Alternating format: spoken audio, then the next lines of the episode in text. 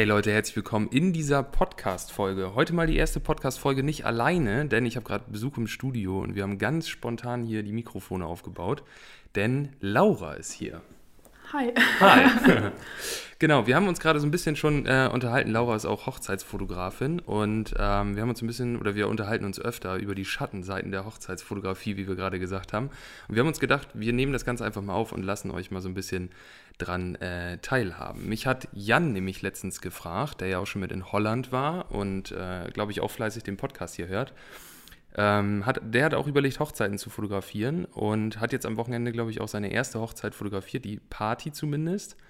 Und was ich schön fand, dass er mir in einer Sprachnachricht gesagt hat, dass er ähm, nicht gedacht hätte, wie anstrengend das ist, permanent so, äh, wie sagt man, Fokus. So, so im Fokus Ja. zu sein. Ne? Also wie anstrengend es sein kann, wenn du über so eine Party einfach nur läufst, wo du halt fünf, sechs Stunden lang am Stück oder sowas permanent danach guckst, wo heult gerade die Oma, wo lacht sich gerade die beste Freundin kaputt.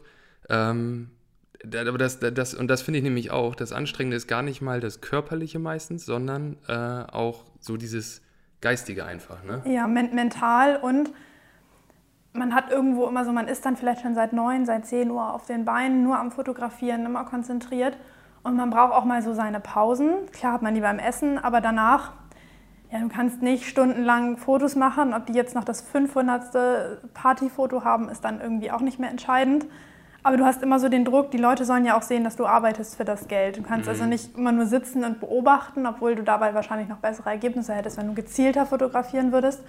Und das ist, finde ich, immer so ein Zwiespalt zwischen wild drauf losknipsen, damit die Leute sehen, dass man arbeitet, und gezielt Fotos machen. Erwischst du dich dann manchmal auch dabei, dass du einfach wild drauf losknippst? Ja, klar, aber ich denke, was, was mache ich hier eigentlich? Ich habe das ganz oft, wenn ich zu Hause bin und die Bilder durchgucke oder so, dass ich dann denke, boah, ey, äh, keine Ahnung, wie viele hunderte Bilder wird gelaufen. Ich glaube, Jan hat mir eine Sprachnachricht geschickt, dass er irgendwie 2000 Ja. Bilder gemacht hat oder so. Da habe ich gedacht, so, okay, ich mache meistens so 3000 am ganzen Tag. Also 2000 nur auf der Feier ist schon sportlich. ähm, und eigentlich will ich persönlich dahin irgendwie so, dass man sagt, Klasse statt Masse. Ne? Aber ich finde, es ist auch immer ein komisches Gefühl, wenn du dem Brautpaar am Ende bei einer Ganztagsreportage 400 Fotos oder so gibst. Also, habe ich aber gute Erfahrungen mitgemacht. ja, Also ich, ich habe angefangen, muss ich sagen, da habe ich auch bei so einer Ganztagesreportage boah, 3000, 4000, also sagen wir mal dreieinhalbtausend Fotos gemacht. Mittlerweile liege ich so bei 1,5 bis 2 nur noch. okay. Ähm, unter anderem, weil ich direkt selektiere. Also ich sage dann schon, Bild ist nichts, ich lösche es direkt runter, dann muss ich nämlich nachher weniger sortieren. Ja. Wenn ich Gästebuchfotos mache, gucke ich direkt nach, haben die die Augen auf? Wenn nein, wird es gelöscht, wird ein neues gemacht, sodass ich da nachher wirklich nur noch ein Bild von jeder Situation ja, habe. Genau. Dadurch sparst du dir ganz, ganz viel. Ähm, also ich fotografiere bewusster. Die Ergebnisse, finde ich, sind dadurch besser geworden. Ähm, und ich habe noch nie ein Paar erlebt, das gesagt hat, oh, wir hätten gerne ein paar mehr Fotos gehabt. Es ist eher so, dass ich auch den, den Brautpaaren sage, was habt ihr von 600, 700 Fotos? Ich habe am Anfang selber so viel rausgegeben. Die schauen die sich nachher auch nicht mehr an. Was machst du? Du suchst dir eine Auswahl raus, packst die in dein Fotobuch. Die schönsten zeigst du irgendwie deinen Verwandten und der Rest verrottet irgendwo auf der Festplatte Ja. dann lieber eine Auswahl von den, von den schönsten Szenen und, ja, wie du gesagt hast, Klasse statt Masse. ja. Also habe ich keine schlechten Erfahrungen mit gehabt tatsächlich. Aber man muss sich da echt so ein bisschen zu zwingen, ne? Ich merke das auch mal, wenn ich dann Bilder aussortiert habe oder so und die irgendwie auf den Stick ziehen will oder so für die Brautpaare, dann gucke ich die ja nochmal durch so und dann denke ich, ja, das sieht auch fast gleich aus, nur dass der Mann halt nach links guckt und nicht nach vorne oder so, wo man sich dann eigentlich auch entscheiden muss, was man davon rausschmeißt irgendwie, ne? Ja, und das hat man ganz oft, dass man, also dass man ähnliche Szenen hat und dann weiß man wieder nicht, welches soll man nehmen, welches Mhm. soll man nicht nehmen. Dann muss man dann, glaube ich, auch einfach Nägel mit Köpfen machen und sagen, Ja. so, das nehme ich jetzt, egal. Und wenn du die erstmal aussortiert hast, an die anderen erinnerst du dich sowieso nicht mehr. Das ist schon ein gutes Zeichen. Ja. Wenn du noch hast, welche hast, an die du dich erinnerst, dann solltest du sie vielleicht noch mit reinnehmen. Ja. Bearbeiten machst du mit? Mit Lightroom. Ausschließlich. Ja, ich mache, ähm, sag ich mal, 95% mit Lightroom. Ja. Ähm, habe die Nick Collection von Google noch installiert. Die ich gar nicht ne? benutzt, die habe ich mir mal runtergeladen, als es hieß, Ich- die ist noch umsonst und die ist vielleicht bald weg. Genau, also ich benutze benutz die tatsächlich auch nur für die Schwarz-Weiß-Bilder. Okay. Ja, das ist Silver FX Pro heißt es, glaube ich. Also damit mache ich halt meine Schwarz-Weiß-Bilder, die ich an die Kunden noch weitergebe. Ja. Ansonsten benutze ich es auch gar nicht. Ähm, und fürs Paar-Shooting, für so ein bisschen Beauty-Retusche, mal einen Pickel wegmachen, vielleicht noch mal ein bisschen Sonnenlicht rein. ähm, benutze ich dann auch Photoshop. Ja. Jetzt ist es ja immer so, dass, oder äh, man hat ja immer so ein bisschen das Gefühl, dass viele denken, wenn sie fotografieren können, also so ganz normal, ne, oder wenn sie quasi ihre Kamera so bedienen können, dass sie wissen, dass da richtig belichtete Bilder rauskommen, sagen wir mal so, ähm, dass man dann sagt, so ja, Hochzeiten, ich glaube, ich mache auch mal Hochzeiten, weil das kann ich ja so am Wochenende machen und ähm, da kann man ja richtig viel Geld für nehmen. Und dann gehen sie halt los und ähm, machen dann das für 500 Euro einen ganzen Tag oder so mit der Begründung halt, sie müssen ja nicht von leben, so dieses Typische. Ja. Ähm, aber ich will das Typische auch einmal angesprochen haben. Ähm, ich habe ja mal, ich weiß gar nicht, wann das war, vor ein paar Wochen irgendwann habe ich ja mal zusammengerechnet bei einer Ganztagsreportage, so mit Erstgespräch, hin und her fahren, alles, was dazugehört. Ne? Also auch so Sachen wie Ausrüstung packen, Bilder von einer Speicherkarte ziehen, archivieren und, und, und, und, und. Ähm, wie viele Stunden ich dabei sitze. Ähm, wie, wie ist so deine, was, was, wie ist deine Meinung dazu? Was würdest du jemandem sagen, der, der das sagt, der das macht, der das vorhat? Weiß ich nicht. Also. Ich glaube, also ich war am Anfang auch recht günstig, weil ich aber auch noch unsicher war. Mhm. Und ich glaube, je mehr man das macht und feststellt, wie viel Zeit man wirklich dran sitzt, dann erkennt man auch den Wert der eigenen Arbeit und wird automatisch teurer. Mhm. Also ich glaube, so dieser Einstieg ist, ist normal. Jemand, der das aber immer für diesen Preis macht, ich glaube, der kann auch nicht wirklich gut sein. Ja. Na, weil sonst würdest du ja sehen, dann musst du da Zeit reinstecken. Also ich habe schon öfter auch Fotografen äh, gesehen, die machen dann, die geben, die machen tausend Bilder, geben die auch so unbearbeitet an den Kunden weiter. Mhm. Es wird einfach, wenn überhaupt RAW fotografiert wird, sonst wird es einfach an JPEG fotografiert und so weitergegeben. Dann kannst du das für den Preis gut machen, dann hast du kaum Arbeit damit. Du hast die Sortiererei nicht, dies nicht, das nicht, aber das ist dann halt eben auch Masse, nicht Klasse. Ja, genau, ja. Ich habe auch neulich mich mit einem Brautpaar darüber unterhalten und die hatten irgendwie einen Verwandten, der die, die Standesamtliche fotografiert hat. Und die haben auch gesagt, nee, also die Fotos waren nicht schön. Äh, klar waren die wohl korrekt belichtet, sage ich mal, aber der hatte gar kein Gefühl dafür, wann muss ich Fotos machen. Das war immer nur dieses, ah ja, von der Szene muss man jetzt irgendwie ein Foto machen. Es war alles nur gestellt. Und das ist auch viel Erfahrung, glaube ich. Mhm. Ja. Wir haben gerade, das habt ihr nicht gehört, wir haben gerade darüber gesprochen, dass ich äh, jetzt Freitag einen Workshop habe mal wieder und ähm, sieben Anmeldungen dafür habe, was ehrlicherweise, und wir wollen ja im Podcast ehrlich reden, sehr, sehr viel ist. Ähm, weil bei den letzten Workshops waren immer so drei Anmeldungen, vier oder so. Ähm, das war nie so wirklich, dass man gesagt hat, okay, da meldet sich wirklich jemand an. Und das habe ich wirklich auch bei diesem Workshop gar nicht unbedingt gedacht. Ich habe halt nur gedacht, okay, ich will es halt anbieten ähm, und guck mal, was bei rauskommt. Und jetzt habe ich irgendwie sieben Anmeldungen über, über die Internetseite. Also auch völlig automatisiert sozusagen. Das ist das nächste, was mich freut. Du sitzt am Rechner und auf einmal so Bing-Anmeldungen und du denkst so, ja, cool. Und da hat Laura gesagt, ja, ich habe auch schon überlegt, ich glaube, das muss ich nächstes Jahr auch mal machen. Und da habe ich zu ihr gesagt, ähm, wenn man das, auch das ist so ein Thema, wenn man das nur macht, weil man denkt, okay, ich kann Leuten ja was erklären und dann kriege ich dafür, wenn zehn Leute kommen und die 30 Euro bezahlen, kriege ich da irgendwie 300 Euro für so einen halben Tag, ist ja auch gutes Geld, dann funktioniert das aber nicht. Glaubst du, dass man eine Hochzeit ähm, oder dass man das durchhält, eine Saison zum Beispiel, eine oder drei ist ja das ist ja die eine Sache, aber glaubst du, dass man langfristig ein guter Hochzeitsfotograf irgendwo sein kann, wenn man das nicht macht, weil man auf die, also auf das Thema Hochzeit Bock hat mhm.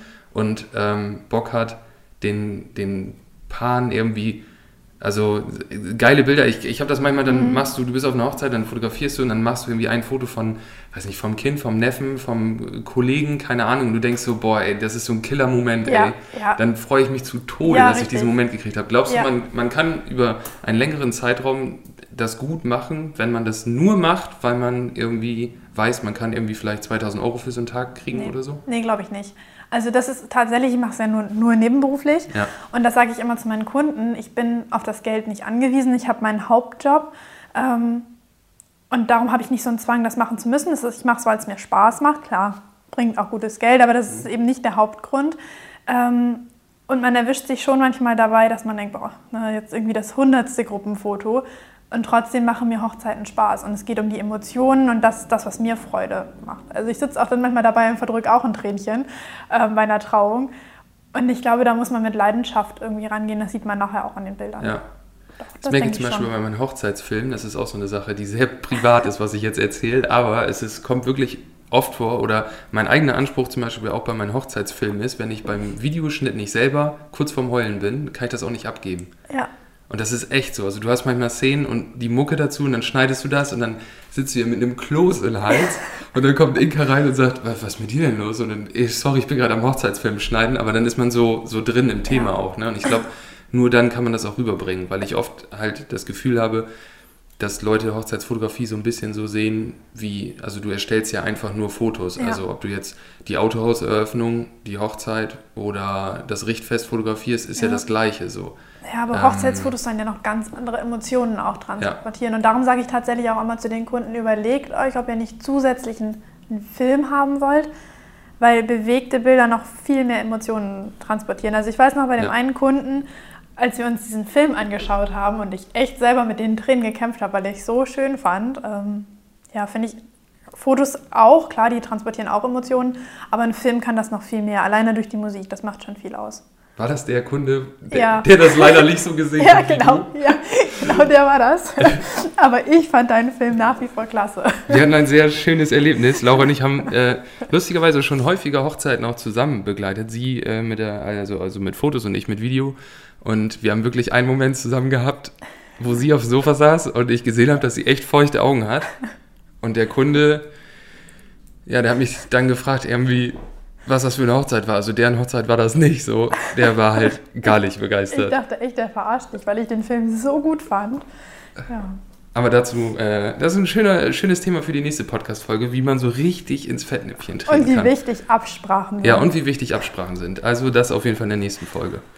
Ähm, ja, an Hochzeiten, ja. Also man, man muss letztendlich das irgendwie, man muss da Bock drauf haben, Ja. ne? Ja. Man muss Dann- da einfach Bock drauf haben. Das wäre so ein, von mir ein Tipp. Ich weiß nicht, wenn, hast du noch einen Tipp für irgendjemanden? Oder was, wenn jetzt jemand sagen würde, ah, ich habe auch schon mal überlegt, das zu machen. Also, Aus, ausprobieren. Also ich glaube, wenn man das erstmal, Hochzeit ist immer was Besonderes, aber wenn du dann deine 20., 30. Hochzeit begleitest, dann hast du vieles irgendwie schon mal gesehen. Mhm. Und nicht nur, ja, es muss nicht nur Spaß machen, ähm, mir ist auch ein Vorgespräch immer so wichtig. Ich muss das Brautpaar kennenlernen, die Chemie, die Chemie, Chemie muss irgendwie stimmen. Finde ich ganz, ganz wichtig, weil die Paare müssen sich auch wohlfühlen. Du begleitest die quasi wie eine Freundin oder wie ein Freund den ganzen Tag. Und das finde ich auch wichtig. Und dann muss man eben gucken, was überwiegt, sage ich mal, dieses sich durchhangeln, wenn es eben Gästebuchfotos sind ähm, oder die Leidenschaft bei einer Trauung oder bei der Feier nachher. ja, Also ja. das muss Spaß machen. Ich tanze manchmal auch mit meiner Kamera mit, weil ich da einfach Spaß dran Auf habe. abends auf der Party auf jeden Ja, Fall. ja, richtig, Unbedingt. ja. So, weil ich finde, das ist aber auch immer der Moment, wo du halt mega coole Partyfotos machen kannst, Ja. ohne dass die Leute mitkriegen, dass du fotografierst. Du musst einfach genauso abgehen wie die auch. Und dann, äh, aber dazu musst du halt auch Bock haben. So, Ja. ne? Das Lustige ist, ich habe privat, sonst wenn wir auf Hochzeiten eingeladen sind oder so, ich, ich habe überhaupt keinen Bock zu tanzen. Gar ich auch nicht, aber dann, aber dann habe ich so ja, Lust drauf. Ohne Scheiß. Ja, das kenne ich auch, ey. Das ist immer mega cool. Hast du das schon mal gehabt in einem Vorgespräch? Du sagtest eben, dass die, dass die Chemie irgendwie stimmen muss, ne? Mhm. Hast du schon mal gehabt in einem Vorgespräch, dass du gedacht hast, uh, hier treffen gerade irgendwie zwei Welten aufeinander? Nee, so krass tatsächlich noch nie. Ich habe aber schon ein, zwei Paare gehabt, wo ich meine Zweifel hatte. Ich habe es dann trotzdem jedes Mal gemacht. Ähm, fand die Fotos dann im Ergebnis aber auch immer nicht ganz so schön. Okay, warst selber nicht so zufrieden mit Genau. irgendwie. Wo, das waren wirklich immer die, bei denen ich vorher schon gedacht habe, so, mm, so Mhm. ganz auf einer Wellenlinie liegen wir irgendwie nicht. Äh, Und bei denen, äh, wo ich das Gefühl habe, wir könnten auch Freundinnen werden, sage ich mal, das Mhm. waren immer tolle Fotos. Ja. Also das spielt schon eine große Rolle. Hast du das, kennst du den, oder äh, ich beschreibe mal einen Moment, äh, den ich immer sehr cool finde und äh, da wäre mal die Frage, ob du das auch kennst, wenn du ähm, das äh, zur Bilderübergabe oder so dich mit denen nochmal triffst und man dann sich verabschiedet. Dass es ein ganz komischer Moment Ja, ist. ja, Das habe ich so oft, ich hoffe auch immer, dass ich das habe, weil das ist für mich immer ein Zeichen, dass das, dass das gut war so. ja. Ähm, aber das ist ganz, ganz äh, komisch immer. Ja, und es ist immer die Frage, sieht man sich da nochmal so wieder? Ja. Äh, wobei ich muss echt sagen, ich habe jetzt so die ersten, die so vor ein, zwei Jahren geheiratet haben, wo ich jetzt dann schon Schwangerschaftsshootings cool, gemacht ja. habe, wo ich jetzt Newborn-Shootings mache, wo du dann irgendwie nicht nur der Hochzeitsfotograf, sondern irgendwie so der Familienfotograf Ja. bist. Ne? Das, das finde ich total schön, die Leute dann in diesen Abschnitten zu begleiten und wenn man sich selber, wir, wir sind ja auch, ne, mit den einen habe ich mich neulich das Vorgespräch, das ging vier Stunden, weil wir uns dann über Hausbau unterhalten haben. Ja, ja. Dadurch, dass man irgendwo im selben Lebensabschnitt ist, hat man sich auch viel zu erzählen irgendwie. Ja. Ja, ja, das ist immer sehr cool. Also es kann schon echt mega viel Spaß machen. Ähm, ich habe vorher zum Beispiel, habe ich immer gedacht, so Hochzeiten fotografieren, weiß nicht, ich glaube, das ist nichts für mich oder so. Ähm, war wirklich so. Und dann, wie das dann so ist, ja auch angefangen bei ein paar Freunden und Bekannten von Freunden und so hier und da. Und irgendwann hast du, hast du gemerkt, so, ey, das ist eigentlich voll cool. Du gehst auf eine Hochzeit, da sind 150 Leute, die sind in der Regel alle gut drauf. Und ähm, ja, freuen sich danach, dass du coole Fotos gemacht hast. Also es ist irgendwie äh, sehr, sehr cool auf jeden Fall. Ja, cool. Ähm, wir könnten, glaube ich, noch drei Stunden weiter quatschen oder so. Werden wir bestimmt auch irgendwann nochmal machen. Ähm, das war die erste Podcast-Folge zu zweit. Ich hoffe, das hat alles funktioniert. Wenn ihr das gehört habt, dann hat das funktioniert, so wie wir uns das hier technisch vorgestellt haben. Äh, es war sehr, sehr spontan. Und ich würde mich freuen, wenn ihr beim nächsten Mal wieder dabei seid. Bis dann. Ciao.